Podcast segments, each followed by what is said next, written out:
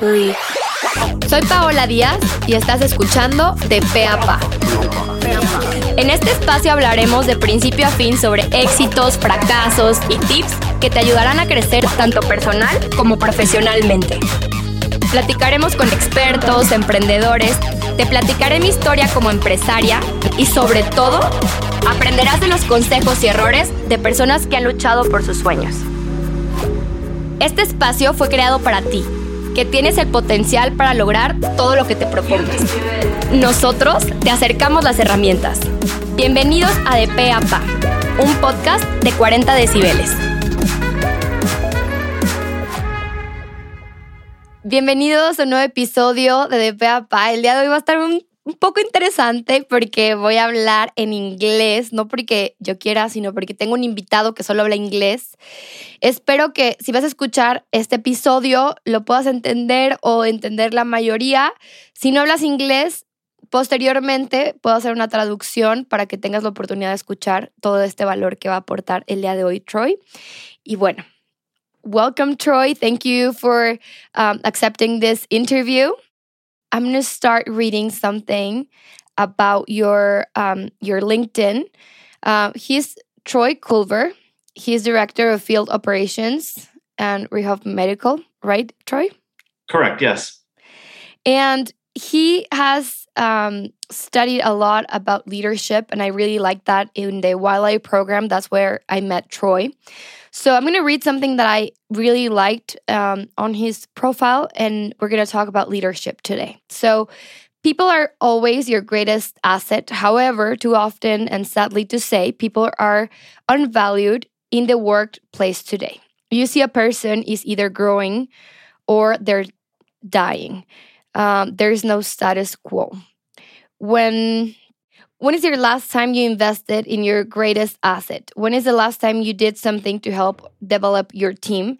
Are you experiencing challenges in growing leaders? So, um, I would like you, Troy, to share um, about your leadership uh, experience and how you have become something, someone really um, important or someone that we as entrepreneurs look up to for leadership. So tell me a little bit about your story. Welcome. Sure. Thank you, Paulo. I appreciate being on the podcast with you.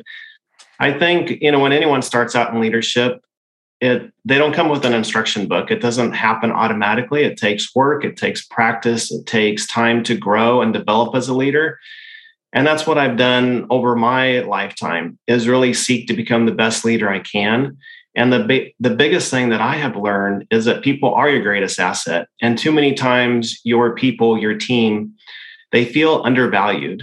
And making them feel valued obviously produces better results develops better morale and creates more profit to the bottom line. Mm-hmm. I totally agree. And I liked um, the story that you told us when where you started being like a really tough um, leader, as in saying leader with your team, and then you learned that that wasn't the way to treat people, and that you learned listening to them and talking to them through what were they were feeling or how you could help them grow. And i really like that. Could you tell us a little bit about like your experience um, and becoming a better leader? Yeah, it's just something I learned early on. I actually had someone sit me down and tell me that I wasn't leading correctly. I needed to to change my leadership style. I was more of a, you know, coming straight out of the military, having that type of background. It was, you know, I'm I'm in charge, do what I say. Yes. And having someone sit me down and say, you know, you can get more bees with honey, as the uh, American saying goes. Mm-hmm. You've got to be nice to your people and you've got to value them. And they taught me that if my team is not successful, then I'm never going to be successful. And that lesson stuck with me and radically changed who I am today. I really value those that work with me, and I don't consider uh, myself to be above them, but rather we're a team. We work together to accomplish the same goal. I like that. I like that. So, how can we measure our leadership leadership skills if we don't know if we're good or bad? Well, I'd love to say you could just use the metric system to measure the leadership skills, but obviously you can't. So I think there's a couple things with this. The ultimate measure of your leadership is if you're not there, everyone still operates and performs at a high level. They don't slack off. You can leave, the business keeps growing, it keeps developing. That's the ultimate measure of your leadership. Obviously, it takes a long time to get there. Mm-hmm. Or another example or analogy, if you will. Let's say you and your entire team is walking to the left. Well, mm-hmm. if you mm-hmm. change direction and you walk to the right, if you're a good leader, everyone will just stop in their tracks, turn, and follow you without you even saying anything. Mm-hmm. So, those are just two good analogies. I think that as you want to measure your leadership, you need to look at are you learning and growing as an individual? Are you becoming a better leader? If you're not actively seeking that and trying to do that, you're, you're never going to be able to measure anything because you're not growing. And you need to continually ask for feedback. Feedback is something that's not negative. It's uncomfortable for a lot of people to get feedback, but it helps you grow as a leader if that's what your goal is. If your goal is to get better, you need the feedback to adjust and redirect your course, change of action, and you need to develop your team. So if you're not developing your team, you're never going to be able to measure anything that you're doing because your team's not growing. And to keep things kind of simple, so you need to evaluate your team's morale, you need to evaluate your team's productivity, and you need to evaluate your team's profitability. What about their motivation to be working for you? Like if they're happy working with you and they feel excited and motivated, or they just feel like you're um, always in a bad mood and telling them that what they did wrong and all that stuff. Absolutely. That's that's really goes back to evaluating your team's morale. So within morale is the motivation, how happy they are, and just the camaraderie of your entire team. Okay. And do you recommend um, sitting down with individual people that you have contact one on one. When I talked to Troy, let me tell you guys this story. I was like, well, Troy, for me, it's a little bit hard to talk to everyone because I'm not in touch with everyone because we're 22 people in my company, blah, blah, blah. And, and you told me, like, Paula, that's not a lot of people. Like, you, you can talk to every single one and ask them how they feel um, about your leadership or how they feel working with you and well, that's the first question if it's one on one. And the second question would be, um, how do we ask for feedback? I really like the way uh, when you told me how to do it is not only like, hi, what do you think about my leadership? And they're going to be like, oh, fine. But then I like that you said, um, do I give you follow up or do you like how I give instructions? Do you understand everything I say? So I would like you to talk a little bit more about what we talked about in Puerto Vallarta. Sure, not a problem. Uh, so, one, feedback can be given individually. A lot of times, if you connect with someone and build a relationship, it's a lot easier to get that feedback one on one. They're more open to speaking with you about that. You can do you know some type of feedback form where they fill it out anonymously or you can even do it in a group setting depending on how bold and courageous you are to be able to do that okay all of those are effective forms mm-hmm.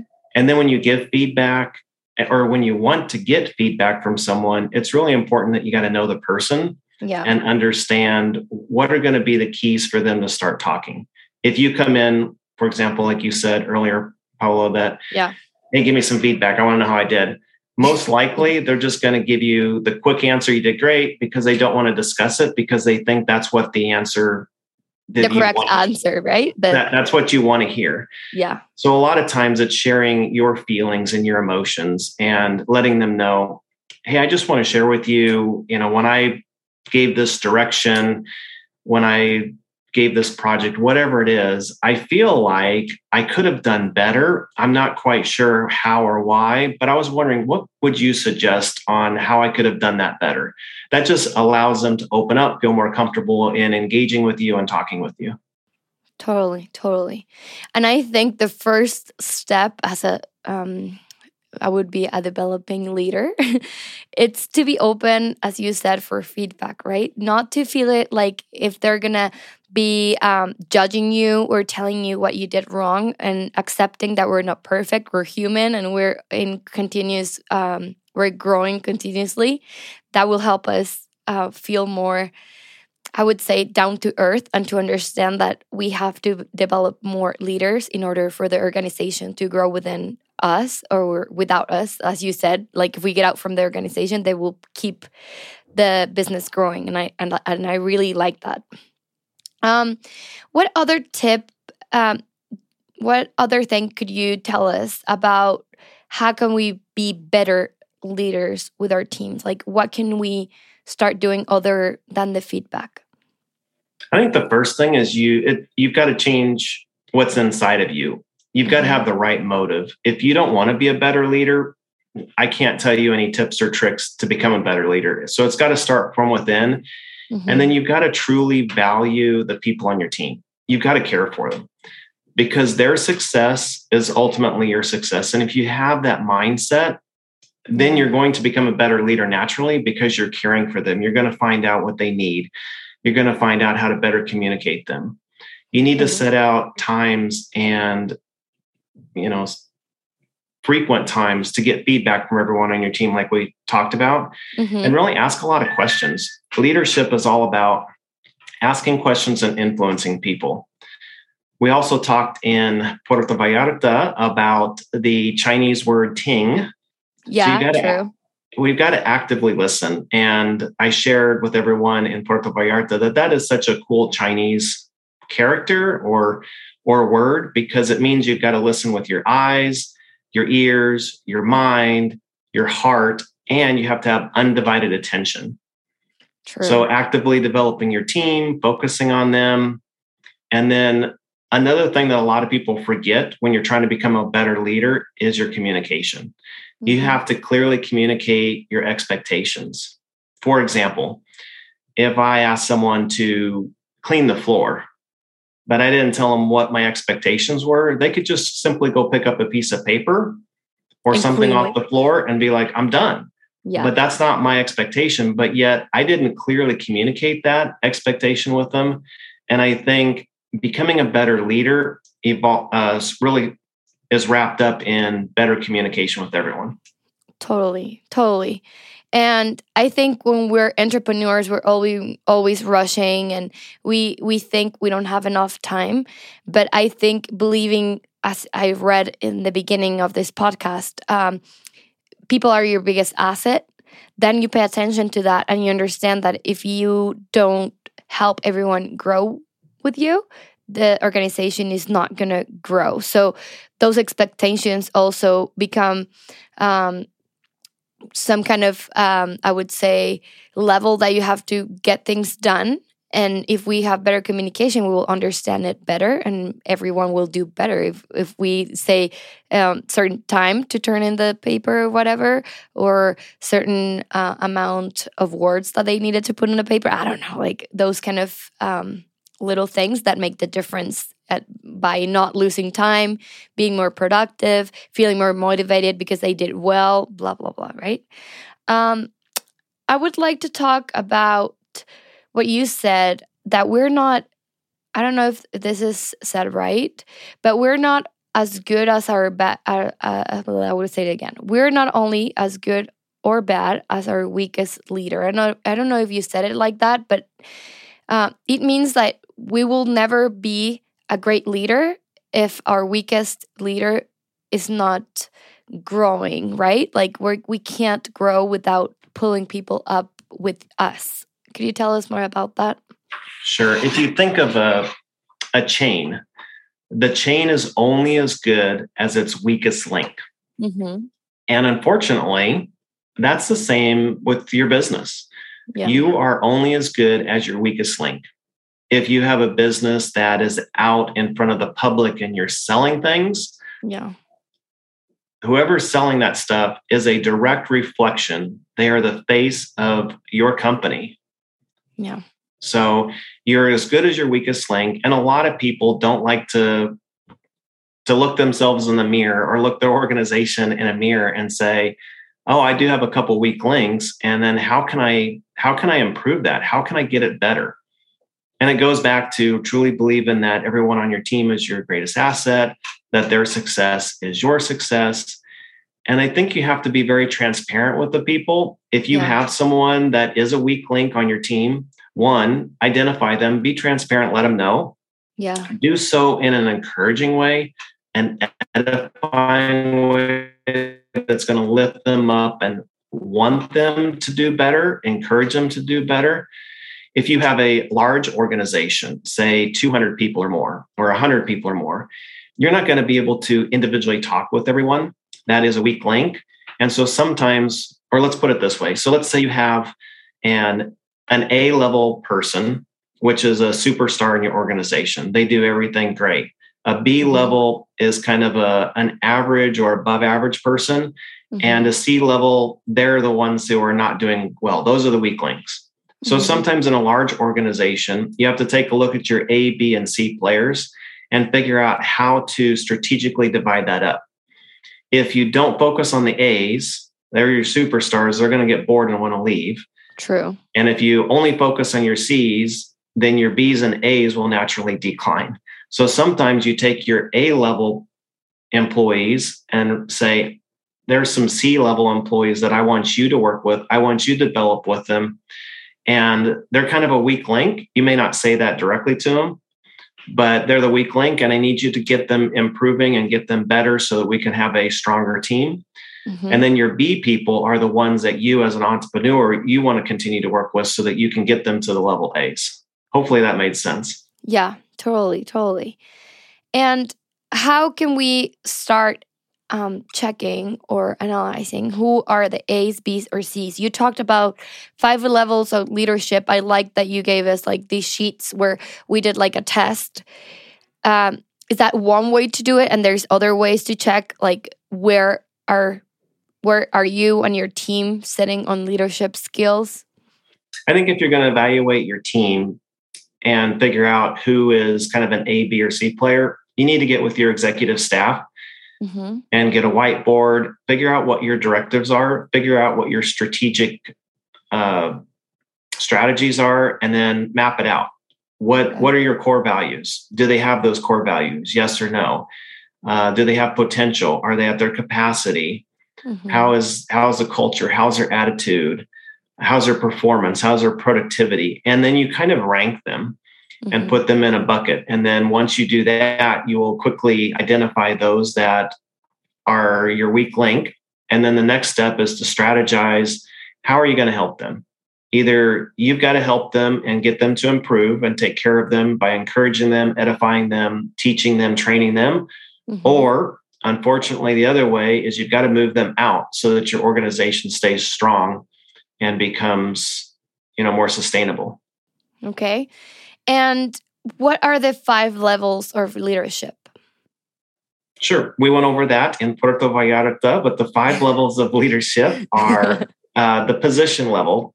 Yeah. So the position level is just entry level hopefully if you're giving someone a manager title a supervisor title mm-hmm. you see that they have the potential to become a good leader okay so the position level just comes with a position like i'm the boss. I'm in charge mm-hmm. unfortunately there's some negatives and, and, and to that role not everyone's going to give their best yeah. you've heard of the the saying that i give 110% every week i give 15% on monday 20% on Tuesday, 30% on Wednesday, and so on and so on until it adds up to 110.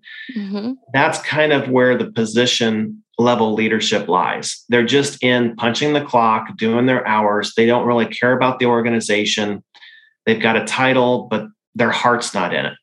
Yeah. The next level up is the permission level. Permission level is that leader that one has a title, has a position, but they're also building relationships with other people and they're connecting with people. So mm-hmm. now the people on their team, they want to do well for that person because they have a relationship. Mm-hmm. And as you continue to advance within these levels, the next one is productivity. So the difference between permission and productivity is in productivity, you still have the position, you still have the permission, but now you have everyone working as a team focused on the same goal. And they're really becoming more efficient, more effective in what they do. They're trying to come up with ways to improve, ways to make the organization better. And now you can see that level of that manager being a lot more effective and putting obviously more money in your pocket for you. Mm-hmm. Now, as you continue to go up, that next level, the fourth level, is people development. The people development level is where your leader is really developing the people on their team. So they're working with them, they're meeting with them, they're mentoring them, they're wrapping support around them.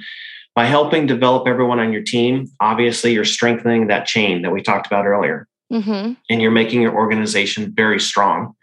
Now, the last level is a level that's super hard to achieve, but it's not impossible. It's the pinnacle level. A pinnacle level is you're developing leaders to move people through position, permission, productivity, and people development. So they're becoming a leader of leaders and helping everyone grow within the organization. Mm-hmm, mm-hmm. And that would be the main goal. Like it. That's the main goal. Yes. Yes, I like that. So Troy, I really enjoyed talking to you today. Um, I don't know if you would like to add something else about what we talked about um, leadership before we close up with some recommendations for books or um, any tools that we can use to still develop our leadership, leadership skills. Sure. I know one thing that you and I talked about when we were together is really developing the listening skills on our team. Yeah. And I think that if you have respect and care for the people on your team, you're going to want to listen. You're going to want to learn from them and you're going to stop thinking of what to say next. Mm-hmm. A lot of mm-hmm. people do that. So if I have a, a pin for for an example, I can't see it, but a pin, uh-huh. then what happens is if I have the pin, I'm talking and no one else is talking. Mm-hmm. And then when you're done talking, you would give the pen to somebody else. And then they would get the pen and say, Okay, I heard you say this, this, and this. Am I understanding you correctly? And then you give the pen back, and the other person would say, Yes, I understand. Yes, that's what I said. And listening is so critical for for any entrepreneur for growing your business and understanding your people and making sure that you're really connecting with them on a level that is going to move your business forward so I think the basic listening skills is something that listening and communication is something that you've definitely got to work on. And you've got to stop thinking of what to say next before the person stop starts stops finishing talking. Totally. I I totally um, agree with you, even though it's not always the easiest things for the easiest thing for some of us. But um, I think listening is the the first step and feedback also. Um, Troy, what books or podcasts or what kind of tools can we use to improve our leadership skills? Uh, there's a lot of here. There's a lot of good books. So I think one really good book for anyone. It's a very easy read. It's by John Maxwell. It's the 15 Laws of Invaluable Growth. Okay. I have seen a lot of people radically transformed and changed their life tremendously by going through this book and reading it. It gives a lot of good, very common, basic things to challenge you. Mm-hmm. With this book, I will have to make a comment. It has exercises at the end of each uh, each chapter, and those are the ones that if you do it, it's going to be life changing. So mm-hmm. it's not a book you can read the book in like a couple hours, but it's a book that you got to take your time and read and really do all the exercises in the book to make it applicable. Okay. Um, John Maxwell has a couple other really good books. He has uh, 21 Laws of Leadership. It breaks out all the leadership laws into 21 different ones, and then you can build upon that. Developing the leader within you is good. If you are the type of person that has a difficult time having a crucial conversation, then I would recommend Crucial Conversations by Stephen uh, Covey. Okay. That's a really good book. And I mean, there's a lot. Resonant leader, how to develop and renew and sustain your goals and vision. Okay. You're gonna say Troy Troy, whenever you finish with all these four or five books that I've said, reach me reach me out and I'll tell you more books. yeah, there's the thing is is when you're when you want to grow as a leader, it's not going to hurt you to read any book, any author. They all have they all have valuable nuggets. They all have really good things in them. And leadership's been around for how many thousands of years? Totally. So all the authors, they write with a different flair. a different spin. It's just what's going to captivate your attention and what are you really looking to grow and develop in? Yeah, totally. Thank you, Troy, for for your time. I truly appreciate you uh, accepting this interview. Um, I would like you to tell us where we can reach out to you and LinkedIn or whatever um, social media um, user we can find you in case they want to reach out to you. Sure. Uh, you can share my LinkedIn site. That's no problem. Okay. You can connect with me through there, message me there. If you want to send me an email, it is uh, troyculver.cld at gmail.com. Perfect. So, thank you so much, Troy, again. And thank you all for listening today in English. I know it's kind of funny, but um, it was really important for me to have you here, Troy, with me. I really think um, you gave us a lot of really uh, useful tips, and I wish you all the best. See you soon. Thank you very much. Ten buen día. muy bien, Troy, muy bien. Nos vemos en otro episodio de Peapa.